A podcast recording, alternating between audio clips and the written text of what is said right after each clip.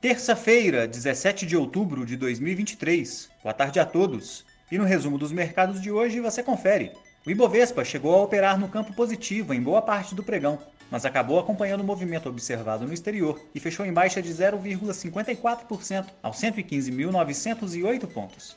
O IGP-10 de outubro subiu 0,52%, acima da expectativa, puxado pela influência do maior custo do minério de ferro nos preços no atacado.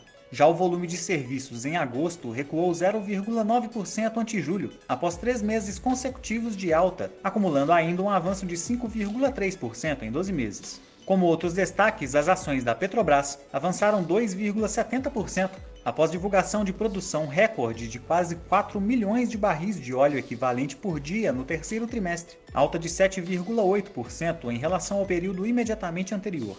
Já as ações preferenciais da Itaúsa caíram 2,10%, mesmo após a companhia aprovar distribuição de 500 milhões de reais como juros sobre capital próprio. O valor de aproximadamente 4 centavos por ação será pago de acordo com a base acionária de 19 de outubro. O dólar à vista, às 17 horas, estava cotado a R$ 5,04, em queda de 0,04%. Indo para o exterior, as bolsas asiáticas fecharam em alta. O Banco Central da Austrália divulgou o ata da reunião de política monetária de outubro, quando manteve a taxa básica de juros em 4,10%, alertando para a possibilidade de elevação de juros caso a inflação não apresente sinais de rápida desaceleração. Na virada do dia, saem dados de PIB, varejo e indústria da China. Por lá, o índice Xangai Composto avançou 0,32% e no Japão, o índice Nikkei subiu 1,20%. As bolsas europeias fecharam sem direção única.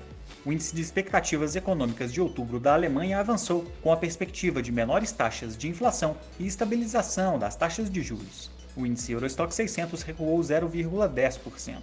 Já as bolsas americanas tiveram comportamentos mistos, repercutindo dados econômicos fortes divulgados hoje. As vendas no varejo apresentaram um avanço de 0,7% em setembro, mais que o dobro do esperado, enquanto a produção industrial subiu 0,3% no mesmo mês, bem acima das previsões. Com a demonstração de resiliência na atividade americana, a curva de juros do país voltou a subir, já que pode indicar manutenção dos juros por mais tempo para o efeito de controle da inflação por parte do Federal Reserve.